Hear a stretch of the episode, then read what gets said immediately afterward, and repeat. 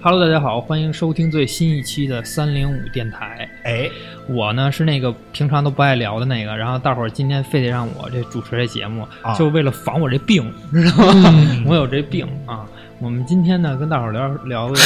哎呦呦呦呦呦又又要吐，哎呦，一录节目我不爱聊，他还要有吐猫？怎么这儿怎么还有猫呢？哎，他就是为了制造一个这个音效啊。今天我们聊的这个东西有点神秘，哎，就想聊聊这个都市传说，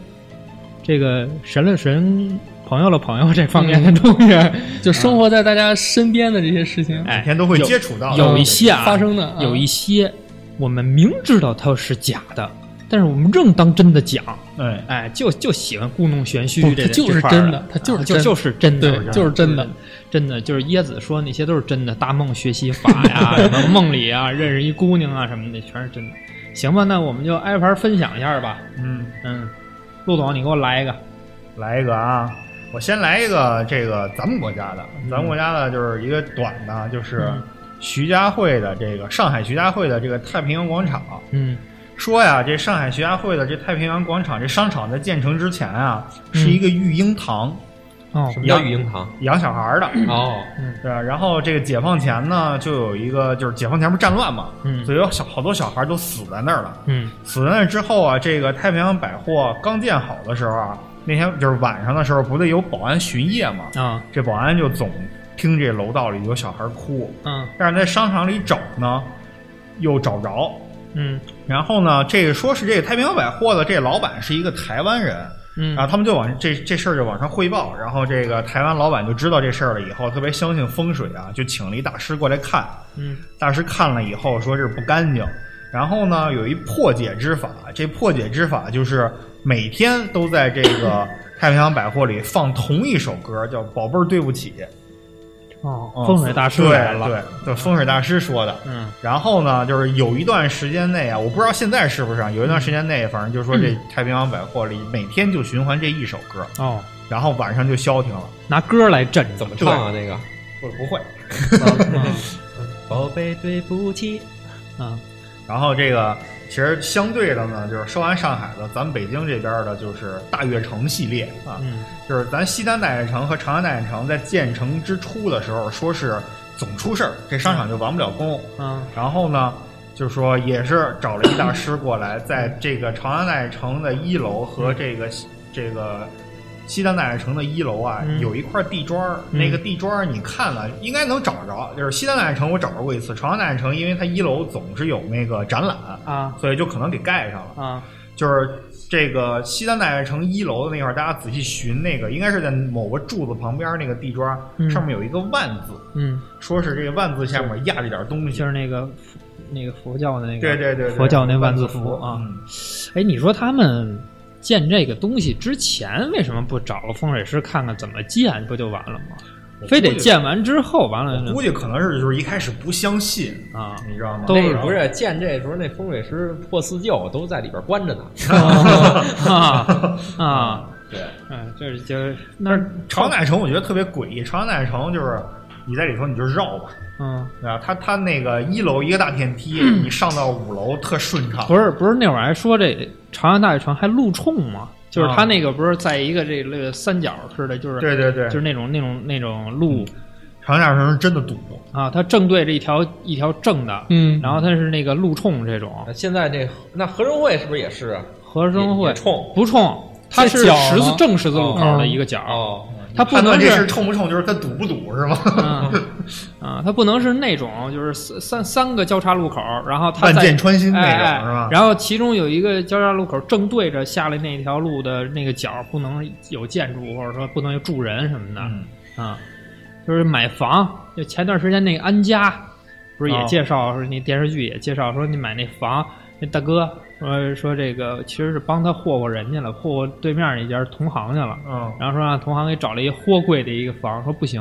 说我这个你对面那条街冲着我呢，哦，说不行，然后又说说这找一个又又说不行，说这数字啊，嗯，对我这层层数这数字我不吉利哦，我得换一数字。人家说楼上楼下都有同样的这种房型都嗯有，那不行，你这楼上楼下这数都不行。那说什么数合适啊？说那个地下十八层，嚯，哦 这地下室办法。对，其实咱们这个中国人还挺相信这个。我之前看一日剧啊，就查这个，嗯说假如说是有一套这个大海景房，一大别墅啊，特别棒，嗯这一套四百多平米，嗯然后卖大概三千万人民币，嗯然后是一十七楼，嗯这个就是在说在日本啊有这么一套房，然后这个中国人卖给中国人，这中国人就扭扭捏捏的，就是说，嗯，这觉得这房子虽然不错，但是不太就是没太定下心来。嗯然后这时候上来另一个中介，就是深知中国人这一点，就是说楼下八楼嗯啊八八八房号嗯是八八八，同样的一套嗯啊还贵两千万，啊，那你要现不要？在然后那直接拍板的就他了。啊，现在 现在这这可能六六六比八八八更贵了，嗯因为双击老铁，哦 可能那贵。人家房这方面好像有好多就是都涉及这。你看当时我买房的时候啊，嗯我媳妇儿就跟我选了半天，就是你看这么近，这后现代城，嗯呃，齐齐业路那儿那个后现代城，就跟我们家那房型有时候差不多。但是嗯呢，它其中有一个边儿啊，它因为它后现代城是这样，是半圆的那种那种大的一个建筑物，嗯，所以它里边每个户型，它有可能有一点点儿，这个底下这墙有一点点歪，嗯哎，啊，我媳妇说一点儿都不要，嗯一点儿都不正，就要那种正方形或者正长方形是哦啊。然后这个弄弄完这房进去装修，装修完了，就是你装修时候没事儿，嗯就是装修完之后靠就是靠那种你自己弄个小不小玩意儿或者软装嗯来改善里边的这个气场。哦，这方面的，说什么什么财位，说是不是养个花儿比较好啊，还是什么的、哦啊？它这个正方形你好找财位哦啊，你如果是其他乱七八糟的，可能就得进阶的大师来跟你看了那所以说你们家这套风水，你媳妇儿操办的， 啊。操办的晚晚上叮叮当当到处响。哎，哎又提到我这个，我没睡缺觉啊，所以我这不太想聊最近这两 天。哎呦，我这夜里老那什么，嗯，嗯，行，您这是分享了北北上北上的嗯两个商场、是吧？嗯我讲一农村的事儿吧。行，啊，农村的这种事儿是比较多哈。嗯，下然后场一个可能是我觉得，因为农村啊，它那个经济不太发达，早些年经济不太发达，嗯它信息的传播有限。嗯再一个呢，可能是容易出现这种以讹传讹的这种事儿。嗯，但是接下来我分享的这个事儿吧，是真的。在在我看来应该是真的。哎哦哎那个后续鉴鉴宝专家说了，老的，嗯后续给大家哦说 啊，给你们说说为为什么它是真的啊？这开门了啊，这个。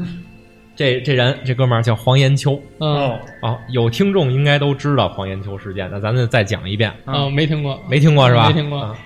这这个大叔吧，应该叫叫大爷也不吃亏，反 正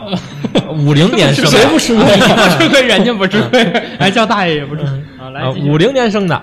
呃，我媳妇儿老乡，嗯，河北省邯郸的啊，看嗯着邯郸人，邯郸人啊肥乡县。哦，这人呢，在他当时就是他那个出现这个灵异事件的时候，或者说这个都市传闻的这个时候，嗯他二十七岁，一嗯九七七年，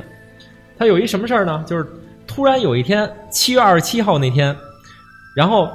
他呀要成婚那天晚上，哦，嗯突然就失踪了，就是大家伙儿都找不着他，就结四婚处当找。天逃婚了对，结婚前一天晚上，这人失踪了。嗯啊！七月二十七号 啊，这找了他十天，嗯然后呢，直到七月二十八号那天，也就是说他呃失失踪的第十一天，嗯哦，村北边儿隔壁的那个村儿收到了一封电报，咱不知道为什么是传到村北边儿，可能是他们那个村儿没通电报。嗯嗯电报上写着说，就是你们什么什么村儿，就是肥乡县，你们这村儿的这个黄延秋这个人啊，他在上海呢。啊哦你们过来认领一下来，我们给他送到那个遣送站了。你们过来认领一下来。啊就这人就是说二十七号失踪了，然后就是十天以后十到天上以海后了，跑上海去了。啊！这事儿其实并不奇怪吧？七七嗯年其实咱们这个铁路交通也都很方方便了，去上海不奇怪。嗯但是就是令人不解的是，就是上海站发送的电报的时间嗯是在他失踪之后的十个小时。就是那个村儿收到这个电报是在十一天之后，哦但是上海这那边电报其实过来靠了，用了十一天，不是，可能是那边收电报的人没看这个电报。哦当他们看见这个电报的时候，已经11十一天了，了嗯但实际上、那个人是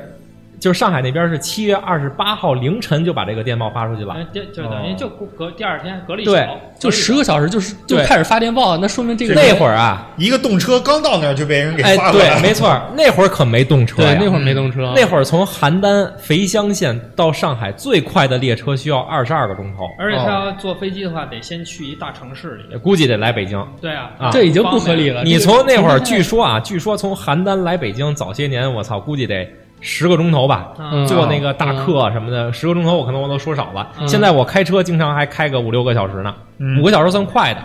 那这哥们儿是怎么了？那不知道呢，怎么去的呢咱往下往下听呢，走进科学了了，这这叫一下。他就回来了，嗯回来认领了，发现就是他，这哥们儿就回来了。嗯回来就得讲啊，说你丫、干嘛去了？说那个这么多天，说那个出去了，而且怎么跑上海去了？然后他说，就是那天晚上，他大概晚上十点钟才上床睡觉，因为农村其实十点钟咱们看来很很早啊，嗯嗯但是在那个年代那会儿黑灯村瞎里火什么没有对，呃，八点钟人基本上各家各户上床造孩子去了就，嗯嗯然后他这新婚前夜可能是睡不着觉，嗯啊，十点才睡，不一会儿，然后他就被喧闹声给吵醒了。嗯，他喧闹声吵醒之后，再一睁眼就是满眼的这种高楼林立、霓虹闪烁，到了大都市了。一睁眼已经到了，对，然后清醒了之后，然后发现自己其实不是在上海，嗯，是在南京的街头，哦在南在南京在南京。他是怎么发现自己是在南京呢？他是因为醒了之后，这个地儿他完全不认识，而且又是一个城市的地方，然后他就有有两个那个交警的这个模样的人，嗯站他面前，他问他是这这是哪儿啊？然后那他说啊，这是南京，并且呢，这两个人给了他一张从南京到上海的那个火车票啊，嗯嗯啊。为啥这呀俩交警，所谓的交警啊，啊给了他嗯所谓的交警，啊还跟他说了，说你前脚去吧，你去上海吧，你去了上海，我们随随后就到。嗯，俩交警跟他去上海干嘛？对，这里边有蹊跷啊，对啊这边有蹊跷，先留着啊。然后好呢奇怪，嗯就他们仨人不是一块儿去的啊，嗯他自己坐着火车就去了。那这那当时这人可能胆儿也小，嗯也没有那么多见也识，没见过世面，对，人让他去，赶操，赶紧就去吧，我这儿怎么了？嗯到上海之后，第一件事儿，这人其实还挺聪明，知道找派出所，啊，去嗯派出所了。嗯去派出所登记之后，然后发现这俩交警就在门口呢。啊嗯哦，派出所 门口儿啊，派出所门口比他还快呢，比他还快呢啊比比嗯我还快呢。人 说， 哎然后呢，然后这他等于也没进去，啊没进那派出所，又让这俩大哥就让这俩交警直接给他带到遣送站了啊然后就书接上回，咱就说到了，就是他十个小时之后啊收十电个哦报，小时，这就是这十个小时发生的事儿。发那生这俩大哥为什么不把他直接送南京遣送站去呢？不，这俩大哥啊，外星人，嗯不是一般人，哎，外星人，有这么一说法，这俩大哥肯定是那什么，您您想啊这里边蹊跷在哪儿？嗯这哥们儿在南京火车站门口路边上碰见一个俩警察，嗯我问这俩警察这是哪儿啊？嗯，俩警察答复我这是南京，嗯，他没说哪哪哪条街。对、嗯对吧？如果都是你，这不可能，警察不可能想到你是这这一一小对，趴你要飞过来问我这是哪儿啊，我跟你说这是西这是大火车站，路啊火车站啊，火车车站站门口儿，嗯你别跟这儿躺着了，啊嗯顶多说这个。这大哥第一说反应是南京对，就是这我是南京知道这人应该不知道这个地域是哪儿，啊，然后呢，就是可能是大哥安排这俩人过来接他呀，或者说是什么的，哦，没准儿说这个是被这俩哥哥给架过来的，扔到这路边上了。嗯 俩哥哥吃个午饭回来看还睡呢，是吧？嗯哎，说你这赖床的 鬼，赖床的死鬼。 哎就这人就后来回去了又，有的还有啊，还有不是他，他那说说又说，就更奇怪的是什么？嗯是你先去，就是直接扔了一张火车票，这也不合理，这也不合理，对吧？啊让你那个年代让给火你车票支上海去了，那给你年代说火车票没有实名制吧？啊，没有有没有啊就是一张那个就纸给票了啊你你就能坐是吧？对给嗯给给支上海去了，给这哥们儿，他嗯你先去，我们随后就到，因为为什么呢？你坐火车去，你只能坐火车去。你现在醒着呢，我没法再给你在空中架过去了，嗯我们俩直接飞过去，你们俩你们就直接这儿那个火车了，哦，这么个意思，我觉着啊。您是不是看过这故事我？没有，我就说这意思，咱就说这意思。那我猜啊，因为啊走分析进来着走进科学嘛，对吧？带入嗯大哥的视角，就大哥对，就大哥就在上面看着我呢，我就是蝼蚁。行，这故事咱就等于说就连上了，现在就是啊嗯在黄延秋七月二十八号、七月二十七号晚上十点上床之后睡着了，嗯一觉醒来在南京了，嗯在南京俩人给他一张票，他去上海了，嗯去上海知道这孙子知道还知道找派出所。刚去派出所，发现这俩人已经在门口等着他了。嗯这俩人又把他送到了收容站，嗯遣送遣送站，遣送站给肥江县一个什么什么村儿就是他们家北边那村儿发了一封电报。电报这时候是七月二十八号早上起来，但是呢，这哥们儿在遣送站待了十天，可哦能是电报没收到，可能是电报在空中飞了十天嗯嗯啊。嗯那我想知道这是上海的遣送站，上海的遣送然后站，你要去认这人，你得去上海把哎这人，接把回他来。给领回来，哦啊，那领了吗？后来领就是是就是他们那说的媳妇领儿回来让我临临我临跟你睡觉，你跑了啊，对我不管，谁爱领谁领去，啊我不领了。老娘去领，是不是？这故事可没完啊，这都个哦是这没完呢这还都是开头，这都是小意思。啊啊啊啊！你这个贪睡的死鬼， 黄延秋回去了吧？嗯回去了，当时从七月二十八号、七月二十七号开始算，过了十天他才回去嗯，八月初了，又过了一个月，嗯九月初了嗯，九月八号、那天呀、他们村里正搞这个大搞生产的这种这这个会议，嗯，分工分呢？哎，就是那时候不是那个人民公社化运动嘛，好像是那时候，然后队长跟他说说那个你今天早点回去吧，我们接着开会，你早点回去吧，明天早上你还挑粪呢，给你派到活着挑粪，苦差事，啊，环球一听行，那我就回去睡觉去吧。那嗯大伙儿接着开，睡觉又出事儿了，嗯，又没了，又飞一了觉醒来，黄延秋这人又没了，又消失了嗯，又消失了。这大次哥大哥更又来诡接异了更啊诡异。嗯，在他们家的那个墙的这个南墙上啊，嗯，刻着一排字儿：啊啊，山东省高登民高延金，放心，就这几个字儿。放心，高氏两兄弟，咱们现在就管他们叫高氏两兄弟吧，方便记忆。啊嗯哦，他俩是不是兄弟，咱谁都不知道啊。我刚才那高什么是是俩人名儿？俩人名儿嗯，啊、故事到现在咱也不知道，现在这个高氏两兄弟和刚开始那个两两交警还记得吧？嗯是不是一个人呢？咱接着往后听。嗯黄延秋啊，就是咱这主人公，又来到上海了嗯，啊。九月八号，他等这么于爱去上海，又飞了，又飞到上海去了。嗯这回呢，他等于是通过了一个老乡，他自己这这这回上上海自己也迷糊了，说这怎么回事呢？这怎么等于又到的上海啊了？又熟门熟路了啊，找着一老乡，通过那个老乡的关系，过了三天，这回快了，嗯没等发电报呢，可能自己也熟了，说我他妈又过来了，甭给我发电报了，我自己回去吧，啊就嗯帮助他。九月十一号就到家了，啊，嗯哦，嗯自己回去的这回，哎，嗯逃了个挑粪。这个是就是呃比较客观的这么一个记录，啊还有他本人的描述，嗯他本人的描述就有很多细节了。啊呃，咱们接着说回那天晚上他们开完会，说让他去挑粪去，啊啊、又到十点多了，他们那个会议啊还在啊、挑灯夜战，可能那天晚上要连轴转，然后他十点多又睡觉了，啊，这个贪睡的死鬼啊，这个啊心里头惦记着明儿早上要送粪的这事儿。啊那半夜醒来又躺在那个，这回没去南京，直接醒了就在上海火车站了。啊然后这这次呢，就是他发现，哎，广场上没什么人了，就是因为是夜里啊，这嗯火车站站台上也都没什么人了，他就很惶恐，就是他就看四周，四周乱看，没有什么可疑的事儿，也没有什么可疑的人，只是这个夜空当中的这些城市的灯光和上次是一样的。啊嗯然后当时啊还下着雨，电闪雷鸣，啊，狂风四起，嗯黄延秋就想说，那个上次协助我的那个呃有一个解放军老乡，哦就是这个咱们刚才没说啊，就是他在那个遣送站里头有一个老乡，嗯，就是是后来帮他这个，哎，就是说帮他那啊个说有一面之交哦啊。但是这回也算是我第二回来上海了。我来上海，我就是第一次在遣送站碰着那老乡，我这回就还找他吧。嗯他就找那老乡去了。然后，但是呢，他只知道从那个火车站到那个派出所怎么去，嗯不是他只知道要去，他不知道怎么去。哦这时候呢，有俩人过来了，自称是部队的人，哦就是嗯说你现在你是黄延秋吧，就是肥乡县的黄延秋吧？哦，你直接你是把不他是要名去儿哪儿？和地儿全给报出对来了。对，你是不是要去那儿？然后有人在等你，我们是要让人过，我们是他们派过来接我接你的。哦啊。然后黄延秋一听，哦，那可能是他那个老乡啊安排的，说给我又接到上海来了，那是什么目的不知道，但是人说要走，就我就跟着人走吧。嗯然后到了那个黄浦江边的时候啊，嗯，啊那个人给了他四分钱，就是说让他自己买票坐公交车去。到了之后，呃，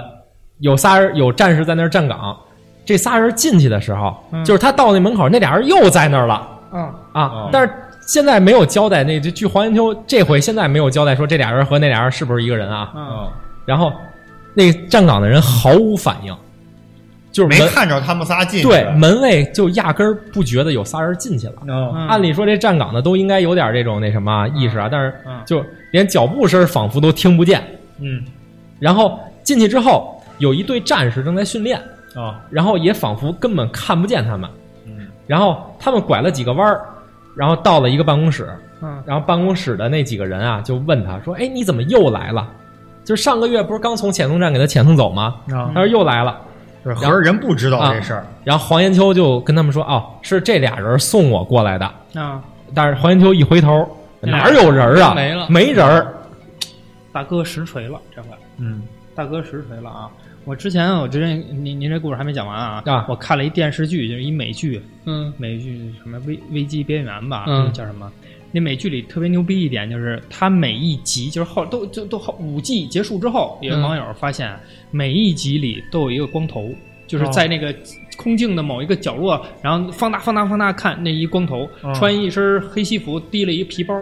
每一集里都能找着这么一镜头，有这么一人，哦甭管他是在什么位置啊。但是他这光头呢，在这个电视、整个电视剧里有一角色叫时间旅行者，就是时间鉴定者还是时间旅行者，哦，就是他来凌驾于时间之上的，对凌驾于时。间之上呢，他也不是说非得要凌驾于时间之上，就是地球发生任何大事件，肯定周围都有他， 观察者，哎，就观观察 者，漫威宇宙就是观观察者，就是这么一个斯人。坦李，所以这大哥肯这俩大哥是不是就这么着来的？嗯，这得让董老师判断。董老师接着说，科学啊文学，然后刚才说到说他就到了那地儿了之后吧，嗯找那个遣送那个人老乡，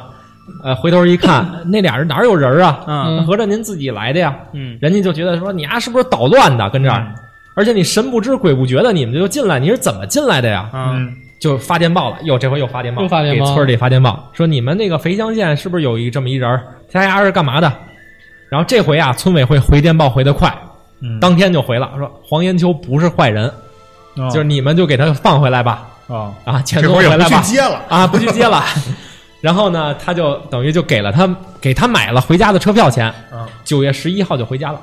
啊，这是这次总共历时了三天，第一次走了十一天，第二次三天，嗯，最写的是他还有第三次，嗯火回回去之后九月十一号到的家，紧接着九月二十号，等于过了九天，嗯又是十点钟。嗯那天晚上啊，他去那个大队领积分去了，记工分去了。哎，然后回到院子之 后，这回啊，他没睡觉，他嗯刚一走进院子，他失去知觉了就，就是他晕了晕了。嗯，晕了之后，等他再醒过来，是躺在一家旅馆里头，旁边又坐着俩人，然后自称是山东籍，嗯这时候这俩人儿告诉他说：“你现在已经是在这个离邯郸市一千公里以外的兰州市了火啊。吃拉面去了”。然后咱们刚才说到，说他第一回失踪是碰上俩交警，嗯第二回失踪俩部是队碰的上俩部队的人，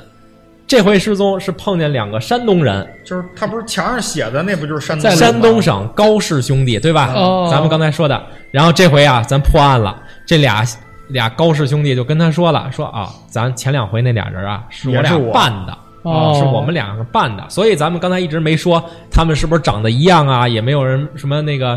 呃，那个黄延秋为什么没看出来他们俩，是因为每回都不一样长得，哦嗯都是这俩人扮的，都是这高氏两兄弟扮的，嗯，图什么呢？什么图什么呀？嗯我意思是为啥要带他出来啊？ 啊，就就大哥可能想旅行，哼， 一第一回带你长长见识。第第一回结婚，我不不想结婚，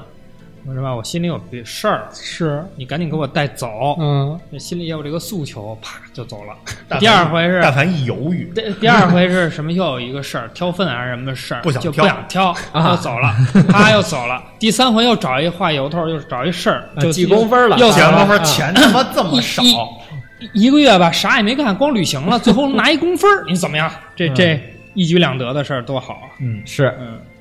咱接着说啊，嗯就是刚才说到说这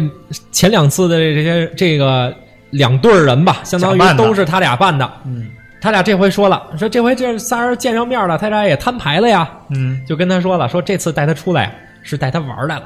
哦啊。这哥俩带他九天要游览九个城市哦啊。这个黄延秋呢，这也也我我感觉这人心还挺大嗯啊，听完了之后还挺高兴，嗯仨人一块儿吃了个晚饭。嗯，当天晚上啊，这两个陌生人就是咱这山东的这个高氏兄弟，高氏兄弟嗯就背着黄延秋往北京飞了，哦真这飞就了开始飞了，啊！啊这你看，你看是飞吧？我说了吧，飞，嗯嗯从甘肃省一直到宁夏回族自治区，嗯，到陕西、嗯山西、河北，进的北京一千二百里路，一个小时到了，哦等于他从兰州到北京花了一个小时就飞过来了。嗯，比咱也飞机就还快，咱也就可以理解他为什么他妈的那个那天晚上从呃邯郸到上海那么快就到了，嗯，嗯。大哥背他飞来着，背他飞了。那他这飞的时候有一个胳膊朝前不 朝？一个胳膊在胸前，一个胳膊伸到 前。超超人嘛，嗯啊，穿没穿裤衩儿啊？对，。有没有跑？然后咱们记得刚开始说说那个他第二次失踪的时候，他们到那个部队、那个门口检查的那个人毫无反应，对吧？嗯就完全感觉不到仨人存在。嗯然后他们这回到北京了，又经历这么一个事儿，嗯仨人一块儿去长安大戏院嗯，嗯看 戏去了。您特怕说啊错了吧？长安大 戏院啊，长安大戏院嗯看戏去了，又经历这么一出，仨人没票，哦嗯但是进去检票口之后，那检票员就跟没看见他们似的。啊然后他们又又看完戏了，又开始飞，在北京的这个各大景点都飞了一溜够。然后天色渐晚了，这两个人该带着他睡觉了呀。去了一间招待所，那时候没有酒店，找了一招待所。嗯这俩人还能掏出一个省级的介绍信，直接就入住了。嗯然后哦黄延秋，哎呦，这不简单，我是遇见神人了呀！然后也不害怕了，胆儿也大了，就跟着这哥俩玩儿吧。说是啊，后来这这这几天，我估计他胆儿大，也主要是没让他掏钱，是吧 啊，就你带着我玩儿，我就玩儿吧， 跟你背上飞吧。对，啊，这几天又飞天津去了嗯，从北京飞天津，又是在嗯检票员眼皮底下底下，无证儿无票就进电影院看电影去了。啊去完天津，啊、去福建，这回远啊，嗯去完福建又折回南京，哦往北飞，啊、去完南京又去陕西了，去西安了，嗯然后当天晚上又回的兰州。啊，别说啊，他这个行程安排的还挺合理， 从从兰州飞北京，从北京飞天津，嗯从天津飞呃福福州建福建啊嗯从福州，哎，不对，中间还有两站，去的是那个东三省啊，哦，从从往从北啊天津飞东三省嗯，从东三省之后又飞到福州，直接扎到最南边，从南边往北，再往北北返，返回南京，哦返回南京，最后回西安，从西安回的兰州，等于这一趟嗯一圈儿九个城市，可以，回到兰州之后，他就睡了，回招待所睡睡觉去了。当他睡醒的时候，已经回到了自己家的那棵枣树下。嗯啊还八睡睡睡八天，八天，八天游游历了九个城市，跟跟那个叫什么生产生产队啊，嗯，跟生产队请好年 假了，年假一一周出去玩儿回来了。就他周围人都都不找他吗？这是丢了找不着，啊就是农村也往哪儿就找是去啊就是他们家里人，首先他们家里人，包括他媳妇儿本人，应该是习惯了。啊？就是哎，黄延秋丢了，行，你去村北头电报站等着吧。我就是 我就是嫁给了一个外星人，嗯，你知道吗？他本质上可能我就是嫁给了一外星人。但是他其实挺爽的，八天吃吃喝喝玩玩，对吧？带着出去见识见识。嗯，对不是，这是真的吗？这是真的，这是真的。你你接着听啊，这个咱每次说到每一次失踪之后，都得加一段他自己的描述，主观的描述啊。嗯这次这不是他编的是怎么吗说的呀？嗯这次他说说这两个飞行人儿啊，就让他趴在背上，他能感觉到有正常人的体温，就是哦是他觉得这是两个正常人嗯，对了，啊全对上了，我啊！明白哦了，我知道对，了。您这刚开始您就破案了。啊，这啊可能就说飞是行高度是一丈多高，一丈多和现在大概三米多高，啊，嗯比但是也问不题高是呀啊不问高题是飞得不高，因为这个别人也看不见，您知道吧？他可能是闪电侠。就是闪电侠那个震动到了之后，那震动到一频率了之后，你就看不见我了，知道吧？嗯我给你录录 制节目，我就开始震了，自己知道吧？嗯你就看不见我了，完了我还能飞，嗯嗡，哎，这是他自己的说法，他是说啊飞得丈高，我我一直觉得就是这所有的东西都是他自己口嘴里说的，那自那不随便编就可以吗？呃，这我刚开始也是这么觉得的，嗯嗯，直到我说，就是后来呀、就是有人去调查这个事儿了，嗯这就一直就到两千年了。这事儿出是七十年代，七七年的事儿。嗯到两千年的时候，组织了一个催眠队，就是还是一个北京中国 UFO 协会。这个协会我们之前好像也接触 过啊这个协会。这个协会的人啊，带着这个肥乡县 UFO 协会的这个理事长，啊，哎，哎，一行人以及中国著名的催眠大师，嗯，就是北京大学医学部的一个教授，这就很很那什么了。啊人人有这个大师背书，啊这个这个这个团队不次吧？啊嗯一块儿来了中国人民解放军海军三零二医院，啊，对他二十五年前的经历进行了催眠调查，哦给你催眠了，嗯啊相当于说我给陆总，我说陆总你陆总是那个呃黄延秋，我给陆总嗯啊催眠了。哎，他说的催眠之后说出来的话，嗯跟他之前二十五年前所描述，就是一样基本上没有差。为什么说基本上没差呢？嗯是因为他催眠之后，他描述出来更多的细节，啊他在原有的基础上，他想起了更多的细节。啊但是突然到最后一次催眠的时候，他突然醒了。啊当他醒了之后，他跟催眠师说，是高登民给他叫醒的。我操，，啊高登民是那两个高氏兄弟之中的一个人，就是飞行人儿，嗯嗯是高登民给他叫醒了。啊直接从把他从睡眠状态给对拉出来了。，对，按科学常理来说啊，咱们说从科学角度说，嗯催眠的人就是我给你催眠了，啊你不经过我的口令，就是说行，或者说那个孙行者啊、不嗯没有这个行口令，你醒不过来，啊你不可能自己醒过来。行结果丫醒了，醒了，告诉说啊，高登民给我。给我给我让我出来了，不让我那什么了，不让我接着说了。那个整一大机器说那个底层梦境里给蹬出来了是吧？嗯，跳出好几层梦，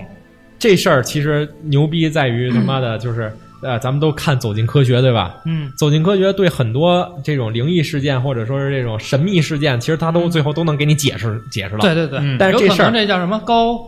就是高这登民不是还这是这这男的叫什么黄延黄延秋秋，黄延秋黄延秋，黄延秋就是刚有可能这个走进科学一判断就是他跟树坑底撒泡尿被鬼上身 了，这这玩意儿这事儿是没有解释，就是嗯唯独这事儿走进科学没有解释，没有解释啊。嗯，最终被称为了中国 UFO 三大悬案之一哦，啊，但是呃哦，他也没看见什么飞碟什么的，是吧没有嗯就飞是碟，被就大是哥给飞带行走人儿了，俩飞行人儿，大哥大哥带走了。嗯嗯，这也够玄乎的。然后他有证据，嗯这事儿他还飞行的期间都有证据。嗯第一次的证据，嗯时间电报为证，嗯就是啊、呃从邯郸到上海，他收到那封电报的时候是呃，距离十个小时，嗯但是十个小时不可能从邯郸到上海。嗯哦，第二次的证据是他去的那个部队，就是那个呃遣送站的那个部队，那个部队有存档，就是他不是说去邯郸问问这黄延秋到底是谁嘛，三番五次的来我们这儿，嗯有这个记录。第三次的证据是黄延秋回忆他这个八天去的九个城市，呃，每个城市的这个天气情况跟客观完全相符，哦是这他种是属于第三方的一种验证啊，就是客观存在的一个客证观据。存在证据。对，啊，那后来大哥也没再找他呗，至 今至今反正这个高氏双雄就没再出现 过了啊，啊。可以挺神奇的。可嗯以。咱们身边儿有没有啊？到底，反正是肯定存在吧？嗯，嗯，其实说到这个都市传说啊，我第一个反应啊，嗯就是一个一个网站，啊，哎这 个天涯吗？那您得咱们俩，咱哥俩可得好好聊聊这方 面。不是、啊这网站啊，天涯的这什么什么什么天猫莲蓬铺鬼话 啊，还有这什么娱乐八卦，里面全是是吧？哎，不是啊，嗯不不是这种论坛，呃是一个叫做 SC 基金会的这么一个网站啊 SCP 啊，对，S- SCP 基金基金会的这么一个网站。啊然后这个网站就是它里面充满了大量的这种故事。嗯其实要要开始说 SCP，我还真不知道怎么说，因为因为它过于的那种复杂，嗯特别复杂。嗯，就是你们听过 SCP，所以你那大梦是不是也是那儿来的？哦不不是不是不是 SCP 可比他那大梦牛逼多了。啊，我操，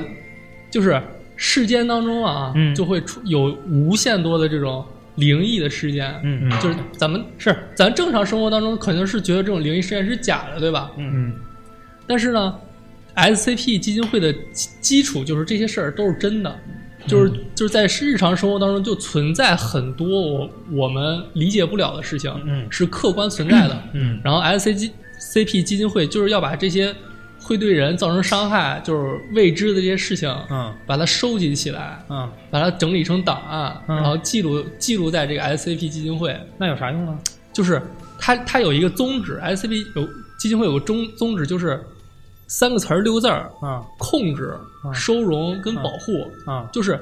相当于那个黑衣人那个电影，嗯就是所有的外星人正常人是接触不到的，只有这个组织能接触到。啊然后他们把这些外星人就是整理在一起，就不去危害其他的人，嗯哦就是在日常那生活就证明中还是有呗，就是这意思。对，就是在日常生活当中的一个下层嗯存在的这么一个群体，就不被众人所知。嗯然后他们是收集起来，就是为了保护正常的人，保护嗯正常的世界可以继续的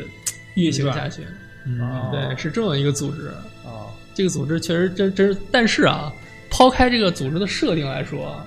这个组织其实就相当于一个起点中文网，啊就是一个写小说的、写故事的一个网站。啊但是它有一个基本的框架，你写网站呃不是你写小说，你写故事，你必须得在它这个 SCP 基金会这个设定之下嗯来写，嗯然后才才能才能发发布在这个网站上。嗯，对，其实它就是一个，他们也要审核对他们对有审核，必须得满足他们的标准。啊而且特别神，就是他们 SCP 基金会，你进去了以后啊，它会有很多个档案等级。嗯你一开始能看到的，就是你假如说你是，你可以理解为你是低阶探员，你看到的档案嗯和最高级别看到的东西是完全不一样的。嗯，嗯，充钱 啊。那这不是 VIP 几吗？我就想看点儿极端一点儿的这种，我觉得椰子椰子说一两个吧，或者说他控制的这种这种讲讲，讲讲这讲种就是讲，他控制，就是我我比如说啊，我充钱噎了你，比如说你是大哥啊，嗯，你是大哥，我就想说，大哥你也没有照顾过我，你也没有带我去领略这个神秘的世界。完，能不能我充钱联系给大哥发一个短消息，让大哥知道一下我有这需求？嗯完了，你能不能哪天等我睡觉的时候你过来找我一下？因为我实在不太想看孩子了。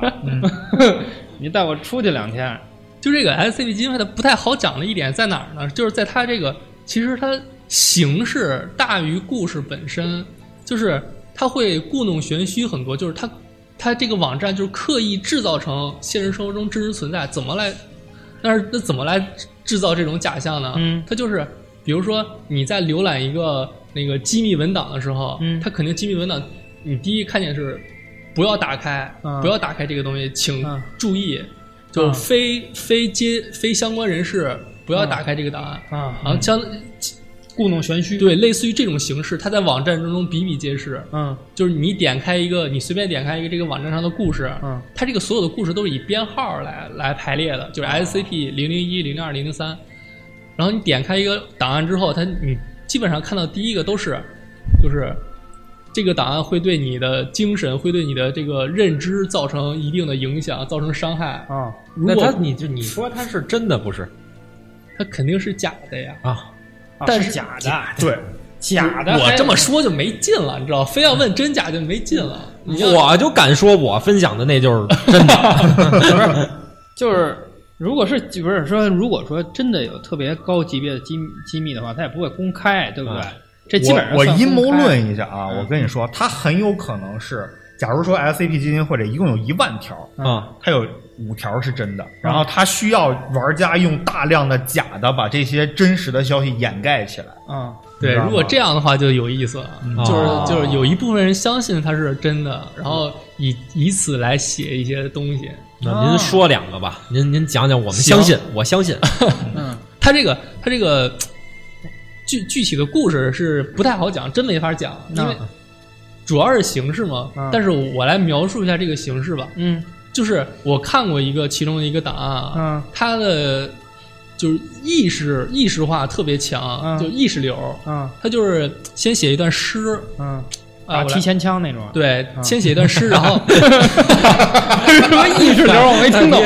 呃打个拜佛枪啊，提前枪啊，你看啊甩狙啊，这个这个，我现在要讲的这个故事啊，它是编号是 SCP-CN 九九四啊之所以是 CN，是因为它是 SCP 在中国的一个分部，啊啊收录了这么一个在中国发生的这么一个事儿。啊，它是一个什么事儿呢？嗯就是 SBCN 九九四，它是它是一个在某一个村儿发生灵异现象的一个统称。啊嗯然后这个村儿呢，其实人也不多，就一百来人。啊嗯然后在这个村儿里，它是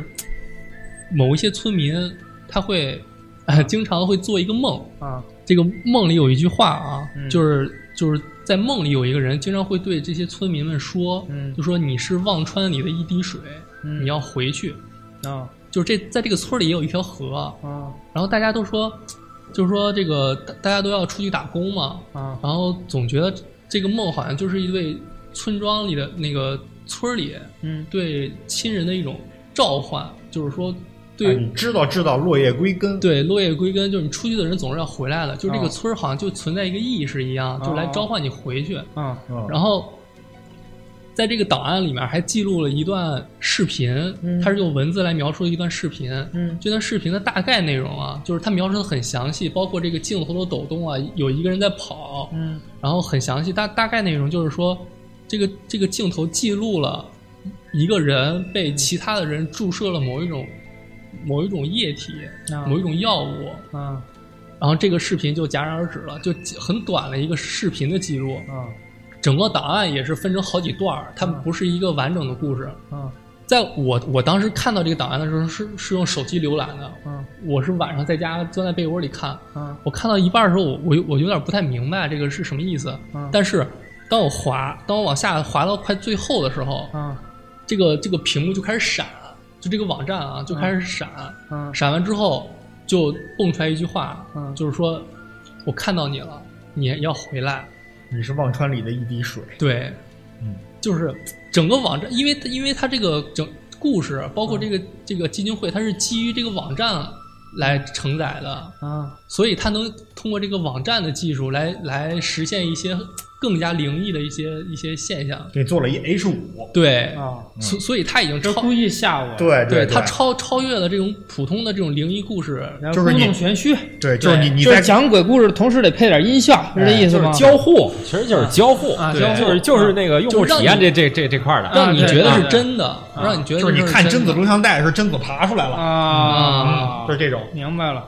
我以为叶子，我叶子一开始说，我以为全是真的呢那。我是觉得就是这 SCP 基金会这这产品经理，我觉得我们就是回头可以挖聊一聊过来是吧啊，这嗯确实不错。可以，它这个里面的故事啊，不是所有的都是那种特别灵异的，只要是你的你写的东西，你的想法有创意、有有新颖的地方，啊，就可以被收录进来。哦，然后我之前还看到过一个哎 SCP-CN 二五七这么一个编号的档案，这个哎，档你刚案，才还没说呢，这 SCP 基金会九九四嗯，完事儿了以后，对别人造成了什么影响啊？就是它在这个它这个档案最初啊，嗯，它就警告你，就说你你观看这个档案的时候，你会有不适感。对，会有不适感，它会影响你的意识，就是嗯哪怕你不是这个村儿里的一员，嗯，你你看到这个之后那，你整个这过程是不是被催眠了，或者是？有可能，嗯它就是它就是在你其实屏幕没晃。只只要你只要你一接触到这个档案，嗯你的意识就受到就就被改变了。嗯，那对你说这个九九四，说这个 SCP 基金会的这个 CN 九九四，它到底是一个什么形态？它就是这份儿档案啊吗？对，它就是一份档案，它就是一个记录的档案，就包括整个 SCP 里的故事，嗯它都是以记录的形式来记录一件真实发生的事儿，或者我我觉得啊一个物体、一个事件。我拦您一句啊，嗯我觉得，就比如说这个催眠师要过来跟董老师说，说我今天下午给您催眠，嗯也是给您讲一故事，嗯，是吗大多数，啊，对吧？就是让你长闭上眼，想象一个什么环境，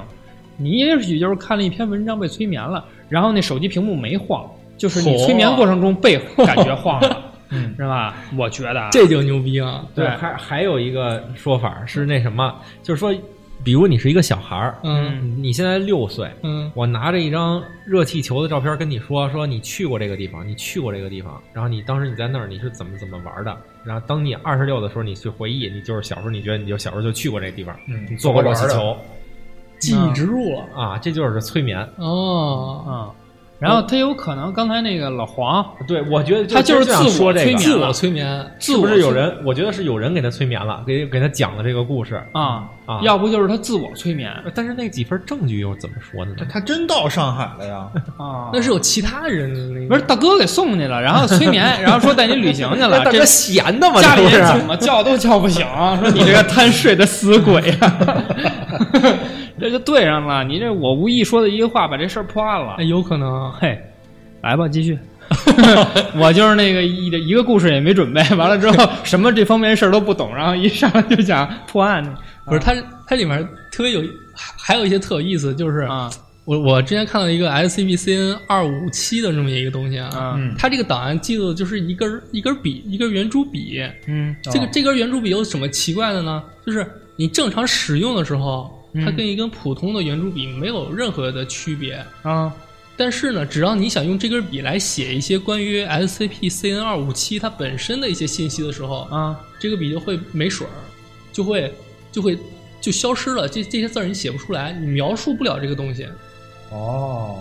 就是我拿这根笔正常写作业，什么毛病没有。对跟但正常是笔一模一样我想写这根笔本身的时候，写不出东西来。对对，你想来描述它的时候，你就写不出来东西了。哦，嗯这时候这网站就特有意思，就是所有关于这根笔本身的一些东西啊，嗯它就会字号就会变浅。你正常是黑色吧，它会不会变变成灰色，变成浅灰色？嗯哦就跟写不出水来一样。对，就跟写不出来水一样。所以这个网站就是形式大于它这个，你其实要要整，你要你要是正常来说这件事儿，其实没什么意思。啊，就是其实我理解这网站有点像那个《忒修斯之船》那对本对书似的，对对对对是吧？对，但是好，我听半天，我以为说有有外星人或者有什么啊神奇的故就事，是一大船，合着这大 哥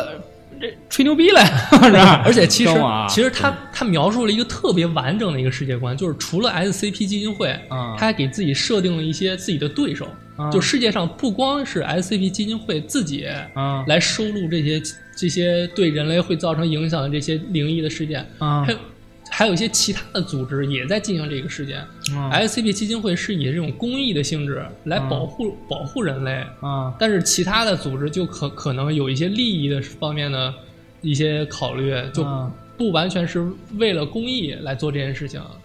这个组织它这个拒绝一切跟我讲故 事的，是吧？给我编故事的，对我跟你呃我，听真的我给你听一个牛逼的啊，嗯这是应该是 SCP 基金会里面就是提到 SCP 基金会流传最广的一个故事，嗯这不是中国的啊，这是国外的，嗯就是 SCP 幺七三。嗯幺七三呢是一个就是真的会伤害人的这么一个，你可以理解为它为一一个个怪怪吧物对，嗯嗯然后呢说 SCP 幺七三就是这个怪物啊。应该始终就是它，它这个我现在念的叫做特殊收容措施，就是嗯我建议你把这个东西收容在什么地方。啊他说，SCP 幺七三始终被保管在一个上了锁的收容间内。嗯当你必须进到它的这个收容间里的时候啊，嗯人数无论如何都不得少于三人，而且你进入之内必须重新上锁。嗯你知道吗？然后呢，说且至少你进去以后，至少有两个人全程与 SCP 幺七三保持眼神接触，直到所有的人员都离开收容间并重新上锁。SCP 幺七三的意思就是说，如果你不跟这个所谓的怪物啊眼睛对视的话，他就把你弄死。啊你只要一眨眼，他就会离你。就假如说啊，他本来离你二百米远，你你们在这屋里，他离你二百米远，你一眨眼一百米了，你再一眨眼五十米了，你再一眨眼弄死你了。啊但是你一直瞪着他，他就不动，他就他就没有杀伤力。啊对，所以说当时呢，这个 SCP 幺七三被人在 Steam 上做成了一个游戏，对就是理你可以理解为就是那种恐怖游戏，嗯，就是你在这个游戏里面你是有一个不眨眼时间的，因为咱咱瞪眼一时间长了以后难受，肯定得眨眼，对吧？只要一眨眼，它就会离你越来越近，你就得逃出去，或者说你要去拾取一些东西阻碍它，是这么一个东西。对，SCP 幺七三就是这样的。然后它描述呢是说，这个 SCP 一九从一九九三年啊，把这个幺七三移到了一个地方，它起源于哪儿呢？至今咱们不知道。嗯说给它收容的这个地方是由混凝土和钢筋建造的。嗯然后呢，SCP 幺七三具有生命且具有高度敌意，该物体在直视射线之，就是在直接的视线之内无法移动，就是你看着它的时候它动不了。嗯 SCP 幺七三拥有，就是呃 SCP 幺七三之间的视线时刻都不能中断。派往收容间的人员要在眨眼前相互提醒：“我要眨眼睛了，你赶紧盯着他，不然的话，你俩要都眨眼的话，完鸡蛋操。”啊，说，据报告啊，该物体的攻击方式为折断头骨底部的颈部，就是把你脖子掐断，嗯啊或者说是把你勒死。在一起攻击事件中，人人员应该遵守四级危险物品的收容措施。当收容间里没有人存在的时候呢，会传出刮石头的声音。就是你没人存在的时候，这个房间它也没有窗啊，你不能看见它，你看见它它就弄死你。所以说，你关在屋里的时候，你就听着里头乱七八糟的声儿，就是感觉是有什么东西刮石头啊这种刺啦刺啦的这种声儿，说这是正常现象，并且认为该行为发生的任何改变都应当向值班中的代理监督员报告。就除了这除了刮石头这声儿以后，你不管发生什么了，你你作为一个就是他这个档案是给你可以理解为是给 SCP 的这些工作人员工作人员看的，就是你看这档案以后，我告诉你了，你如果跟他视线接触、眨眼睛，你就会死的。那他刮石头这个声音是正常的，如果发生这以外的所有事儿，你都应该向 SCP 总部汇报。嗯嗯，是这么一个东西。嗯然后说呢，地板上的红棕色物质啊，为这个幺七三的粪便和血液混合物，这些东西的来源未知，内部环境必须两周清洁一次。就是他会把这个档案就是描述的很完整，这个东西细节很会丰富会给你造成什么样子，你应该怎么去收容它，大概是这么一件事儿。但是这些东西里嘛，咱还是说啊，这东西现在已经我看了一下，SCP 基金会已经发展到五九九九了，啊就就是也是有六千个怪物了，但。就像我刚才说的，哪一个是真的，哪一个是假的，咱不知道。是，嗯，就他因为这个东西一开始不是中文形式的，它是很多对外这国个外国的把它翻译过来的。那你创作 SCP 的这些人呢，其实哪儿都有，它有俄语版本的啊，它有这个英文版本的啊，它什么版本都有。嗯那哪些就是这个组织真是不是真的存在？哪些东西是现实中真正存在的都不清楚。哦，嗯，那等于我看你看到的黑不是 黑，看到的不一定是真的。大概是这样。然后说到这个之后呢，就是 SCP 之后呢，我就跟你们说一个号称是真实存在的吧，啊这个到现在没有被解密说这是假的啊，有可能会收录到 SCP 基金会里。对嗯，就是所谓的俄罗斯尼古拉耶夫气体睡呃催眠实验。嗯，这个呢是说啊，就是最早的时候这件事儿要追溯到这个零九年的八月二十号。嗯，有一个俄文 ID 的用户啊，在俄罗斯的一个论坛里面发了一个帖子，叫“俄罗斯睡眠实验”。但是呢，发出来以后，当时其实没有什么人关注，直到一零年的八月十六号，这个维基百科的一个著名的分支啊，一个恐怖网站上面有一个用户用匿名的方式重新上传了这个故事，嗯然后才被大家所熟知的。就说啊，一九四零年的时候，俄罗斯开始研究了一种名为尼古拉耶夫的气体。这个气体呢是一个催化剂，你吸入它以后，你就长时间保持亢奋不睡觉。它是一个让你长时间保持清醒的这么一个气体。嗯然后这呢，嗯个好哎，红牛这到时候那个咱互联网公司九九六啊、零零七啊，你吸点这个对尼古拉耶夫，首席我们公司 CEO 尼古拉耶 夫，然后你们都是尼古拉耶夫斯基，嗯然后呢，他们就当时啊，就为了验证这个气体是不是真的可行，就科研部门儿就是这个创造这个气体的科研部门啊，就把一个这个实验给放到一个实验室里进行实验，然后命名为睡眠实验。实验内容是什么呢？他们从监狱里面拉出了五个政治犯，就是政治犯，大家都知道，政治犯是所所谓什么经济犯罪啊、政治犯罪啊这种，不是体力的这种，不是杀人放火的这种，相对来说可能比较平和，嗯就是没有暴力倾向的这种，把五个政治犯关到了一个密闭的实验室里头，然后呢，在这个实验室里头释放这个尼古拉耶夫气体，嗯让这五个人在十五天之内保持清醒的状态。然后呢，他们其实是想测试什么？是想测试这个气体的实战可能性，就让我的士兵不睡觉，哦趁哦你们睡觉的时候把你们一下给灭了。嗯，他们其实是想把这个东西军事化用的。然后呢，说在实验开始的前五天啊，这五个人没有什么不良反应，他们之间还能正常聊天儿什么的。嗯，但是呢，从五天开始之后，从第六天开始，情况变得糟糕起来了。嗯，几名这个受试者呢，都不同程度的出现了暴躁，就是不能睡觉嘛，烦躁，特别烦躁不安。然后几个人之间也不太说话了，大家都很安静焦虑。嗯每个人呢，就在这个房间的这个角落里头，就周围没人的地儿一待，就待一天都不动。嗯，然后呢，到了实验的第九天，这些这五个人开始不停的尖叫，疯了，对，就是疯了。嗯，然后到了第十五天的时候呢，就是我、我先说啊，就是这个密闭的空间里面没有摄像头啊，所以说呢，他们没有办法判定这五个人在里头干嘛，但是有声控，就是他们能听到里头声音。说到第十五天的时候呢，他们从这个仪表上面来看啊，这个房间里的含氧量还是能够正常生存的，而且二氧化碳的排出啊也是正常的，所以说就是说这五人还在里头喘气儿。然后呢，到第十五天了，就说嗯，打开吧，咱们把这个东西。呃打开了以后呢，就是发现这密室里面一点动静没有，嗯没有人。然后这个就是发现要出事儿，然后就说这个咱们把这个实验停了，然后派出这武装军人拿着枪在门口等着，把这个密闭实验室给打开。嗯然后呢，当巨人打开大门以后，发现这五个人里头嘛，就四个还活着，死了一个。嗯啊然后呢，说是即使是活着的这四个人啊，也没有正常人的外表了，就是头也秃了，然后身材也瘦骨嶙峋的。说肚子里的脏器早就因为互相撕咬而被掏空，如野兽一般歇斯底里，在里头尖叫。嗯疯了就是。对，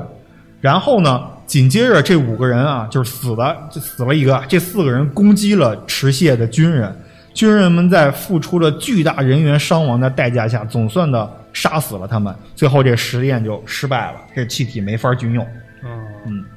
要我说是为什么就不能这觉还是得睡， 不能不睡觉耽误人就疯了。因为你看老黄。这贪睡的死鬼，他有他爱睡的道理，知道吗哎？睡觉是这预防变老，知道吗？而且这个不这老熬夜不睡觉对身体不好。我之前听说过，就不睡觉降智商，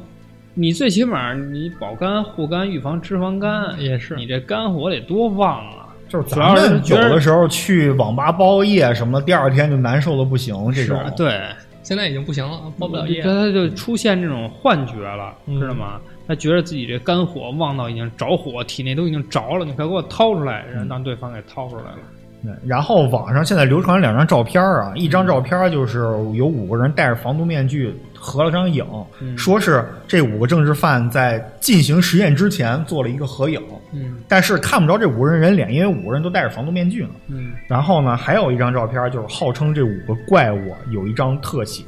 就是说这大哥眼睛那个眼窝特别深，嗯然后几乎已经没有眼白了，然后秃头、瘦骨嶙峋的那种，身体扭曲的那种，这么一张照片。嗯然后呢，最牛逼的是，一五年三月份的时候，嗯有一个 YouTube 的博主上传了一个一分二十秒左右的这么一个诡异的监控视频，嗯，说这个视频是睡眠实验的这么一个视频。在视频里面啊，就是一个昏暗的光线下，一看那视频应该是那种红外线的摄像头拍的，嗯就是绿绿光的那种。然后有一张红，有一张那个铁架子床，医院那种白色铁架子床，然后有一个光着屁股的这么一个人，就是没有没不穿衣服的这么一个人，以姿态扭曲的这个状态，一开始坐在床上，然后站起来走来走去，嗯没有声音，没有解释，就这么一段东西。嗯对，现在呢，你网上有人辟谣说这是假的，就没有这么回事儿。但是大多数人还是因为，就是还是认为，就是当年的俄罗斯，就是当年的苏联，一九四零年嘛，嗯当年的苏联干得出来这种事儿，因为当年苏联干了很多奇奇怪怪的事儿嘛，嗯就比如他们特别牛逼的那种，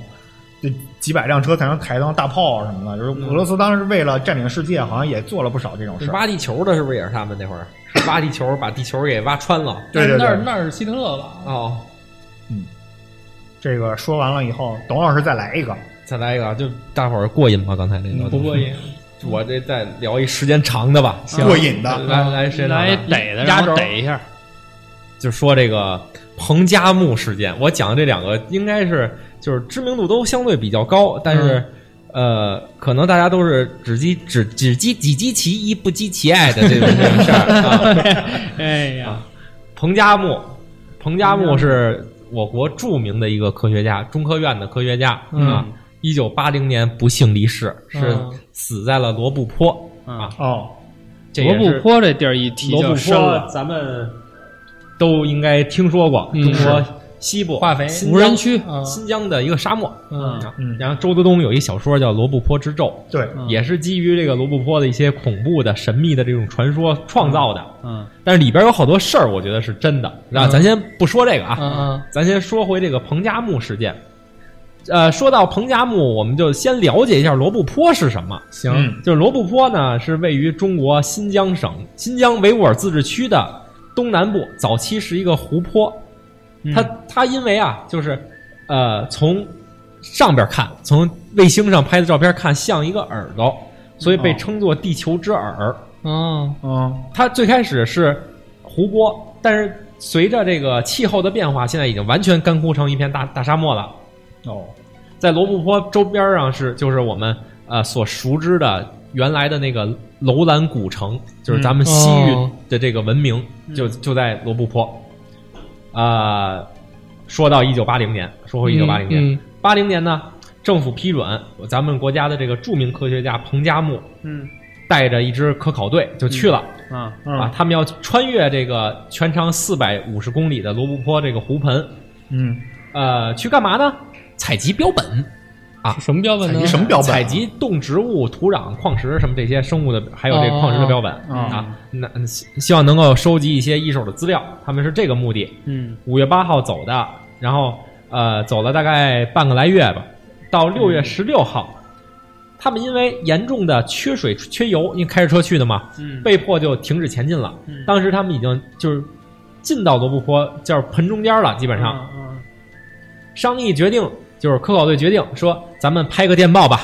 嗯请求救援，因为我们现在没水也没油了。啊但是在这过程中发生矛盾了。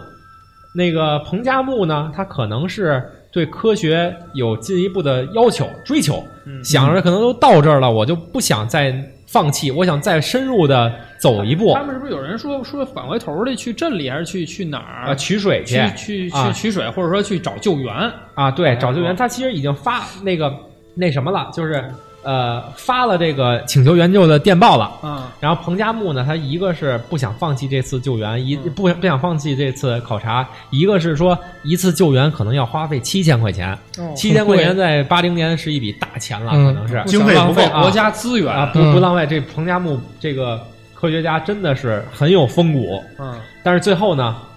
呃，考虑到整个科考队成员的安全，嗯啊彭加木妥协了，就是说咱们还是找救援吧。嗯，这是六月十六号发出的电报，十七号上午九点，部队就回电了，同意请求，然后要求对方就是这个科考队提供具体的坐标。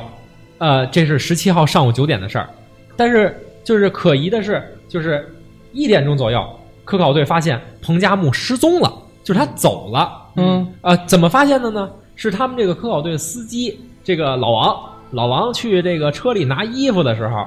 在一本地图的册子里面发现一张纸条，呃是彭加木写的，就写了一行字儿：“我去东边找水井，我往东去找水井。”这大沙漠里哪来的水井啊，他可能觉得这个原来说的是是一片湖啊，又是楼兰古城的遗迹呀、嗯他可能能找着水井，觉得啊啊，行吧，彭啊空格十七杠六就是六月十七号啊早晨十点半，然后他就走，相当于是十七号早上起来十点半他走了，下午一点发现他失踪了。呃，可疑的是十七这个数字是先写了一个十六，把十六划了，改成十七了啊啊半夜十二点写的，啊，咱也不知一看道表过点儿了，咱现在也不知道他是什么目的啊，咱就先先呃把它理解成是写错了，笔误，以为十六号是十七号，然后这个彭加木就失踪了。中科院啊，从一九八零年开始寻找彭加木，嗯找了四次，参与这个救援彭加木这个人数上千，啊一直就没有再找到他，哦，成为了现在的一个非常神秘的事件。哎，嗯那后来啊，后来说这个发现好像发现了这庞老师的骨遗骸，没错，哦你听着，啊你听着，这个事儿啊，其实就是一个科学家的一个失踪的这么一个事儿。嗯但是他为什么就是这么神秘，嗯就是这么能引起人思考？其实是这里边有很多细思极恐的地方。嗯您啊给还有说一个说原因就是彭加木确实是太有名望了，当时是一个非常有名望的一个科学家。嗯然后这里边有几个事儿，第一点就是罗布泊科考，为什么他们去了很多人，去了啊生物学家啊植物学家啊病毒学家，甚至都去了，嗯，唯独没有地质学家。嗯哦就是你去考察它，你去一个大沙漠，你不带地质学家，你去考察那儿的植物、生物、矿石，嗯，你可能有点说不通吧？对，是哎，是啊，对去一个沙漠里就是面我去考察什我么？我办活动，我去看场地，我不带董老师。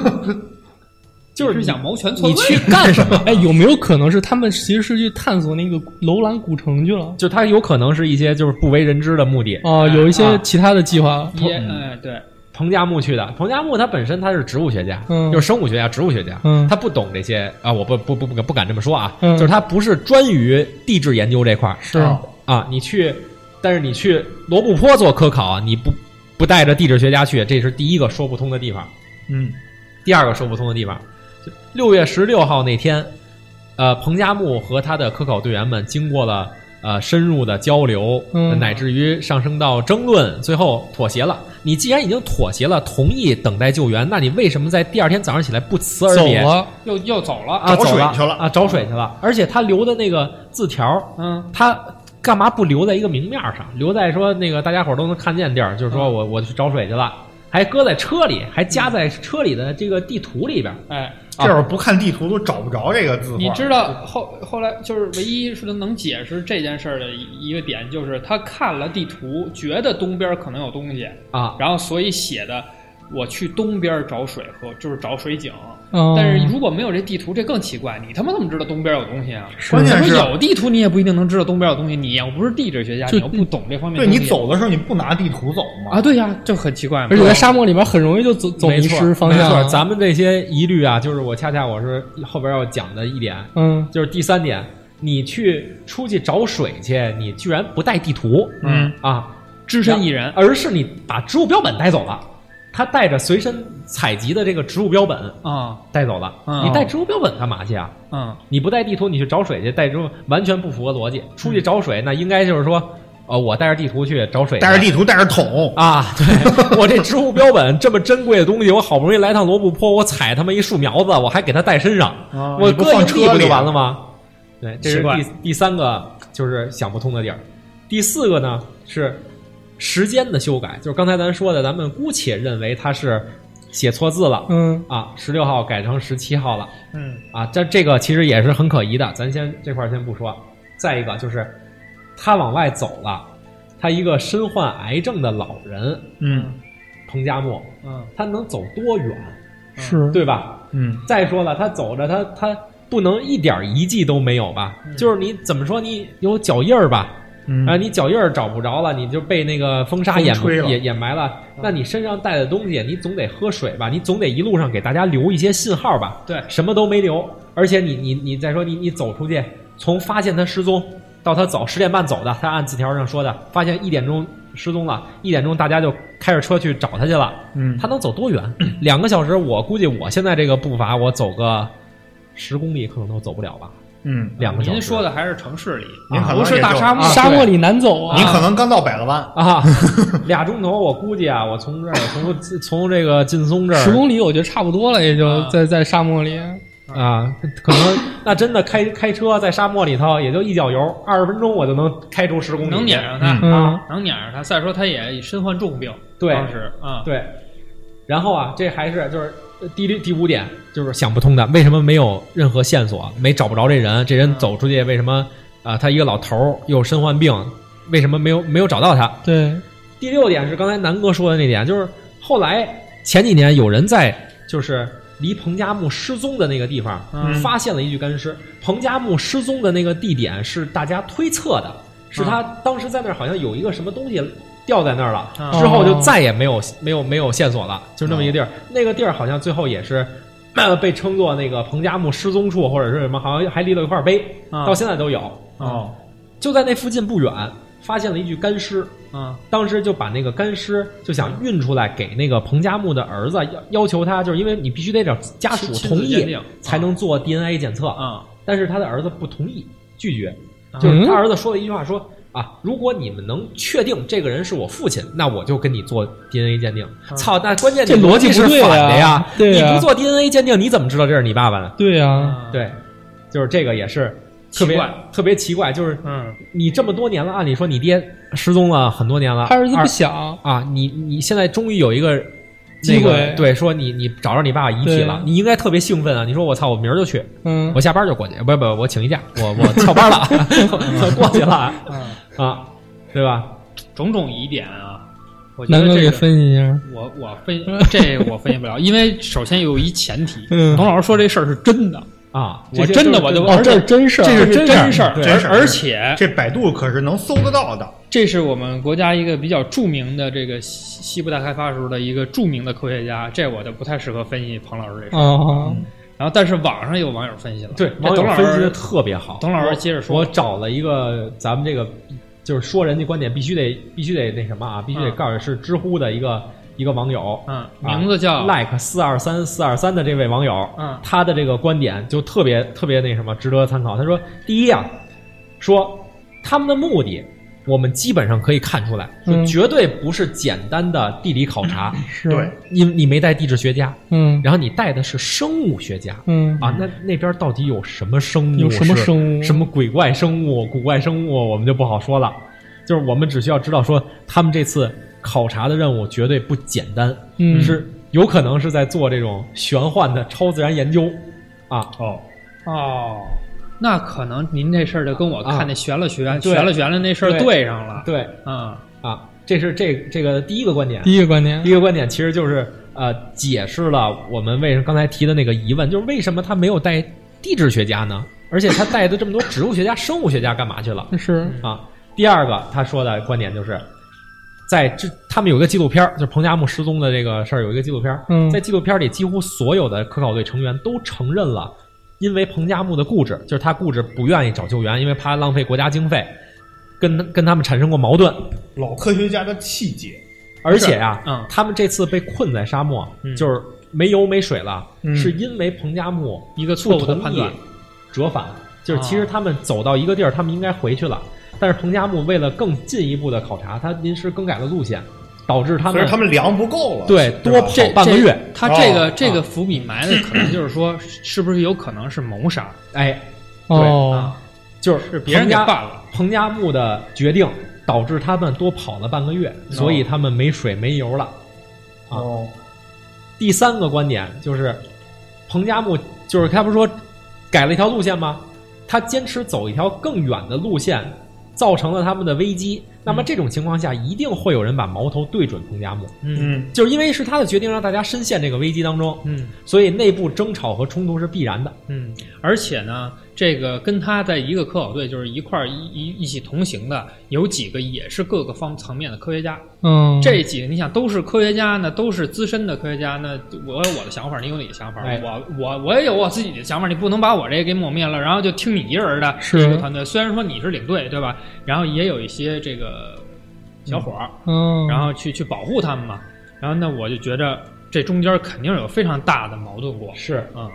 这也就是我我刚才说那个，他把呃字条搁在了车里，说说是在车里发现的。嗯，就是小伙子不是小伙子啊，这个网友的观点就是说他们是爆发冲突了，嗯，但是爆发冲突人家没说是彭加木是被谋杀或者怎么怎么样，人只只说他的结论就是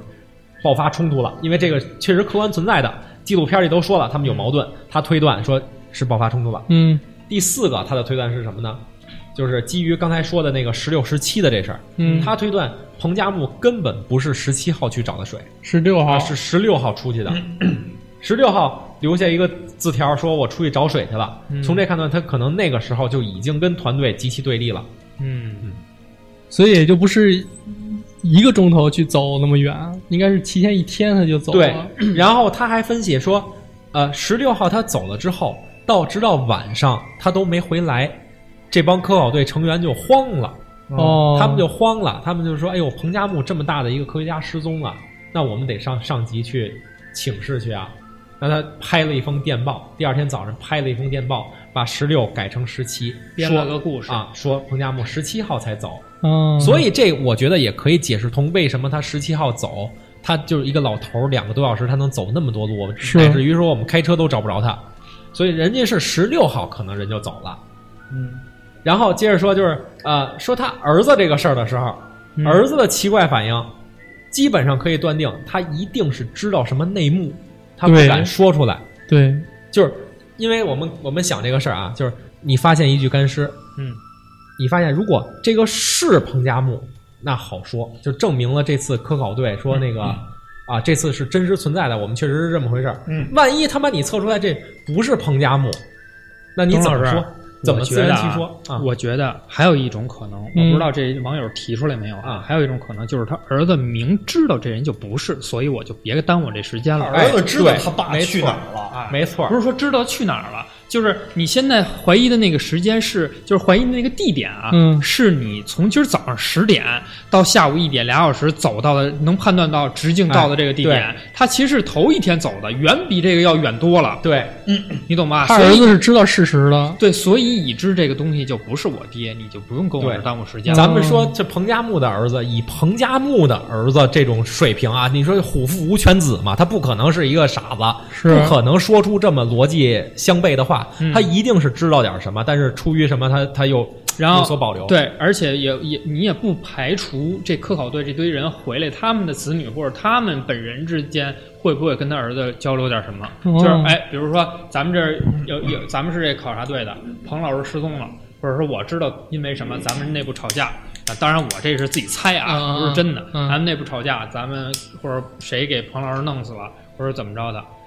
这那个人不是，那我回这个北京或者回哪儿，我跟彭加木的儿子怎么说这事儿？我肯定说的是他们几个人干的，但是现在这个已经确定这事儿了，咱就不要声张了。这事儿后期再该怎么处理怎么处理就完了，就有可有这么一种可能啊 但其实是东方列车谋杀，哎，所有人给弄死的，哎，有点那 意思，我觉得。啊对？吧？那董老师您继续，嗯，然后这事儿呢，其实是咱们之前都是很客观的事实，基于客观事实，我们做了一些主嗯观的分析，就是自己的一些看法，结合网友的一些想法。嗯当然后续呢，随着这两年互联网的发展，其实哎网上有很多似真似假的这种段子出现，嗯比如说大家都听说过的这个双鱼玉佩是哎，这这个事件我当时看天涯呀、啊嗯， 彭加木，彭加木都能开一专栏了。彭加木这事儿，哎嗯，双鱼玉佩啊，我现在大概忘了是怎么回事儿，哎刚才看这啊方大概面其事儿您讲讲，嗯，就是说呀，彭老师从这个地儿走，就是前面因为什么走，他也交代了，也说了一些，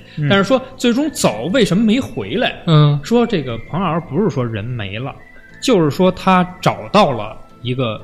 这么一个东西，嗯找到了嗯这个未知的科学， 好吧？嗯然后呢，发现了这么一块双鱼玉佩，这是一对儿。说这一为什么叫双鱼玉佩呢？就是说它有一个功能，就是复制任何东西。火就是，说，彭加木当时不是身患重病嘛，嗯嗯说能给我复制出来一个我，我在这个世界上继续延延活下去。但你复制出来一个，不也是身患重病了 吗？哎，对，对，就是说呀，那个就是 有这么一复制出来个一个有这么一跟你个本体，一天应该死是当时我印象里啊，我当时看那故事，应该是有这么一个功能，就是说发现他碰到一石子儿或者碰到一什么，这个瞬间就被复制了。火，啊我操，《盗墓笔记》秦岭神树，哎，但具体的 我我我哇，记这不太清这了。这个网友就好像当时就在现场一样啊，啊，这董老师您再给说说这双鱼玉佩后来又怎么着了？说这双鱼玉佩啊，其嗯实是这么一事儿，就是说他们啊，从最开始去这个西部嗯罗布泊考察，就不是去做这个地质考察啊，这些科研的，嗯就是为了考察这些那儿出现匪夷所思的事儿了，说是，嗯然后说彭加木就去去那个去那儿带着人去考察去了，结果他发现这个双鱼玉佩了，以至于说网友说说复制出了好几百万个那个彭加木出来啊 啊，最后说那个呃都出动军队了，然后直接给那块儿给给给给和平了，给炸平了。 嗯啊，不是和啊，和是早些年的事儿，和是六十年代的事儿。嗯，然后那个，呃，为了掩盖这个事实，嗯啊，编编造了一个彭加木失踪的这么一个事件哦。啊。就是彭加木最后其你实说是是不是因为一开始就有别人已经去这儿了，去这儿以后回来了俩，嗯，然后国家才派他去看看到底怎么回事儿的？哎越来有越可能悬也有了这就个是前面前面已经有人复制出就来是了，发生了这事儿了，对然后他的目的就是为了找这个东西，但是好像我我我我，您说这个，我我有这么一丑冷的有这么一印象啊，就是论坛里有人提到了说，呃，说他是不是就是为什么要只身一人去给大伙儿支开，嗯，就是为了他要自己发，他知道这东西在哪儿，他要自己去发现这个东西，哦，啊嗯以及解决这个东西。但是后来好像走偏了，没解决好，连自己都扔里边了。哎，我发现啊，这个事儿已经从了一个简单的一个谋杀案啊，变成了一个玄幻的一个故就事是啊。其实简单的一个失踪，失踪踪，哦对，就是无人区的一个人对人的失踪。但是实际上这咱个们失想成了失踪到谋杀案，这然后双再玉到配玄这幻这个这个属于我我感觉啊，属于就是二二次创作啊，天涯天涯论坛的网友们自己编编杜撰出来的这嗯么一事儿。但是还有另外一个观点，我觉得就是很有可能，嗯就是彭加木总共其实他不是八零年不是第一次进罗布泊了，嗯那是他第三次进了。其实已经续过命了，对这又快不行了，对，不行，再去复制一个彭加木再去复制出来 啊，咱瞎说啊，就是啊，其实他第一次去是六四年那时候就去了，一九六四年三月他就去了。嗯，然后他们在那儿采样发现的那个水源，发现一种极其稀缺的资源，嗯叫重水。嗯这哦个重水其实它有一个自己的一个化学名儿，然后那个我不会念那个字儿，嗯所以咱就不 说了。啊， 这个电台遇到了历史上唯一的尴尬，我操！啊，嗯重水这个东西是干嘛的呢？就是它其实它里边有水，但是水的含量极其少，只占零点零一五，百分之零点零一五。嗯，那相当于其其实就是但它还是液体嘛，啊是液体，啊是液体，很像水，但是 H2O 这个成分占百分之零点零一五。哦，然后它是干嘛剩的下呢？它是做核反应堆、漫化剂和冷却剂的啊，哦，用量可能要达到上百吨。防冻液， 是防冻液吗？懂车的人有吗？这里头啊，没有，那不不说了，不是防冻液啊，它其实就是造造核弹的，讲故事好敷衍呀！呃，继续来造核弹的，就是有一种说法，实际上就是他们其实是这次又去找重水去了啊，嗯啊，所以他。也没必要再带那么多乱七八糟的人。你彭加木之前在那儿发现过这个东西，那你这次八零年就再去找、啊，其实就是，呃，这也是一种说法。对，但是我觉得这说不通啊，那为什么没有核物理学专家跟着呢？没有，我还有一个就是续着您这说啊，啊我觉得彭老师可能是被咱们自己的人接走了，就当是失踪了。啊，然后彭老师的子女也都知道，收到通知了，知道这事儿，哦你也别去就是说查我爹了。对，说是那个，您看看这尸体是不是我爸在家坐着？啊，对，就是你也别去查我爹了，没有意义，我也不配合，拒不配合嘛，对吧？然后那个，这个国家就给，因为同去的四五个人人多嘴杂，我这事儿要告诉你了，国家的秘密就被保就收不住住了，了，对吧？对，所以这可能也有可能是一 方面，嗯嗯，有可能彭老师在北京桥被压着呢。不能蹬这铁链子， 这别瞎说，这不能这样瞎说啊。嗯，行，我觉得那个、今天我们也跟大家讲了很多这种啊都市的或者嗯是是农村的、啊嗯沙漠的这种传说故事。嗯，我觉得时间也差不多了。就是大多数都是我们自己瞎琢磨的啊，对对，大多数是我们自己瞎琢磨，但是一听一乐呵过去就完了。对，我拿一个特别短的收尾吧，好，咱们这期就就就散了吧。好，行，我说的这个呢是一个游戏机啊，嗯叫做波利比乌斯街 机。对，这个是一九八零年的时候啊，在美国的这个俄勒冈州嗯波特兰市嗯的一个部分街机厅里头啊，嗯出现了一份新的街机。嗯这个街机的游戏叫做波利比乌斯。嗯然后呢，当时说这个游戏机发售的这个量特别少，这机子就没几台，所以说只有波特兰市的这附近的这几个孩子玩过。嗯然后说亲眼见过这些游戏的这个老玩家形容呢，说这个游戏是一款有解谜要素且节奏很快的动作游戏。嗯。你可以理解为它是一个跟雷电一样的那种飞行类游戏。哎呀，打飞机， 打飞机的游戏。啊他说这个画面啊异常的绚烂多彩，引人入胜。就是你玩这游戏的时候，当时周围的这个街机画面都没这个街机好，哦所以说呢，这个街机很容易上瘾。当时啊。就是有几个游戏厅有这个街机，嗯说当时有这款街机的这个店里呢，周围都围了很多人。他们还表示说，这个机器跟别的机器长得不太一样。咱们知道，正常这跨越街机时啊代了，有点那种。这正常的这个街机啊，都是表面上一定要贴上这个游戏的这些画报啊，嗯什么嗯花花绿绿的。嗯而这个游戏机呢，通体漆黑，就放在那儿以后，就远看它不像一个游戏机，嗯，但是其实它是这个街机厅最好玩的游戏机。嗯，然后呢说，然而玩家报告了一些关于游戏的一些奇怪的事儿，比如说你玩完这个游戏的时候，这游戏这街机不是有声音吗？嗯，说你听这背景音的时候会听到一个女人在哭，嚯，然后呢，大家都知道，在玩这个就是飞行类的这种游戏的时候，你的眼睛肯定是首先盯着自己的飞机的。嗯，他说在这个余光里面能瞟到这个游戏画面角落里有一些奇怪的面孔。说玩家还会玩完这个游戏以后啊，会做噩梦、恶心、头疼、头晕、晕厥，甚至失忆，甚至有一些玩过这个游戏的这个玩家自杀了。嗯，然后呢，经过这些发酵以后呢，其他人就完全停止了玩这个电子游戏。怕了，对，嗯，年纪轻轻的对别去游戏机厅打游而戏，且据事儿后啊说，据一个游乐场的老板说，当时会有一些穿着西装的男子经常过来收集这个游戏的记录。是不是秃子？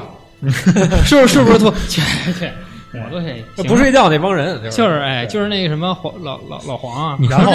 这个游戏机不是咱们这种街机厅就是投币，嗯然后玩游戏嘛。嗯他说这些人啊没有拿任何的游戏币或者游戏这个钱，嗯只是把游戏数据导出了。所以说呢，现在网上有一种论调，说是这个游戏其实是政府在做潜意识的信息实验。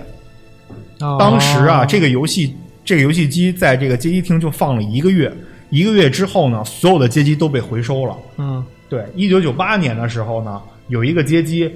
重新的出现在了一个街机厅旁边儿，然后很快又消失了。但是很多人现在就在网上找啊，找这个游戏的原始的这个 mod，然后还是就是始终没找着，啊，嗯，闲鱼上能买着。也买不着。嗯哪国的这是？这个美国波特兰市的，哦，我听着怎么特别像之前看过一个电影儿，叫做《疯狂的兔子》。啊啊，你们疯听狂就过？那个小小孩儿的那小个孩儿有一是吧光盘，然后一看过那光盘之后，都开始被洗脑。所以我说刚才那什么 P 那网站，你就别老瞎看，知道吗？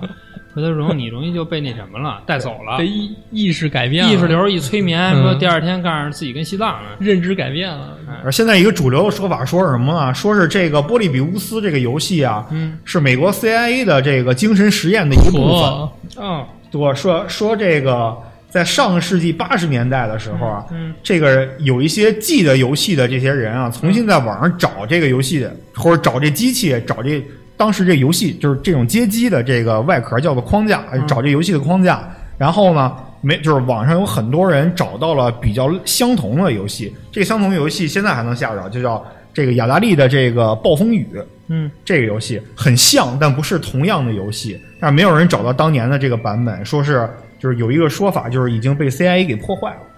嗯嗯，毁灭了。毁灭了。嗯，就是这么个事儿。哇，就是反正说来说去就是你被洗了。反正反正反正最终都会都会归结到这个阴谋论方面，感觉啊就跟现实得挂挂点钩。嗯，就是其实啊，你打开这个网站或者说打开这个游戏的这第一时间，你就已经进入了一个阴谋论的局里了。嗯，嗯，你也已经进局了。都市传说嘛，就就是就是要真的，就是要啊，当时还说这游戏就是这游戏画面啊，在背景的时候会有一些奇奇怪怪的单词。嗯就比如说什么，就是你你都看过那美队啊，美队里头给冬兵控制冬兵那几个词儿，嗯就这种什么就是无意识、嗯控制、嗯禁锢，全是这种词儿。哦，嗯就往暴风雨、瀑布似的往下下这些词儿，可能在你潜意识里面造成了这些雷电，对你控制一小飞机儿上打词儿去，跟那儿嗯对，那不是那叫什么小蜜蜂吗？不 就是以前那个 精神词霸小游戏。嗯，小蜜蜂。嗯很多人就说这游戏其实就是精神污染，哦，大概就是这么回事儿。行，那我们今儿就聊这些个吧，暂且聊到这儿吧，暂且聊到这儿吧，嗯还还得再再收集一下，我想知道庞老师到底去哪儿了。嗯嗯行，行吧，那我们今天就这么着吧。嗯，拜拜。拜拜。拜拜。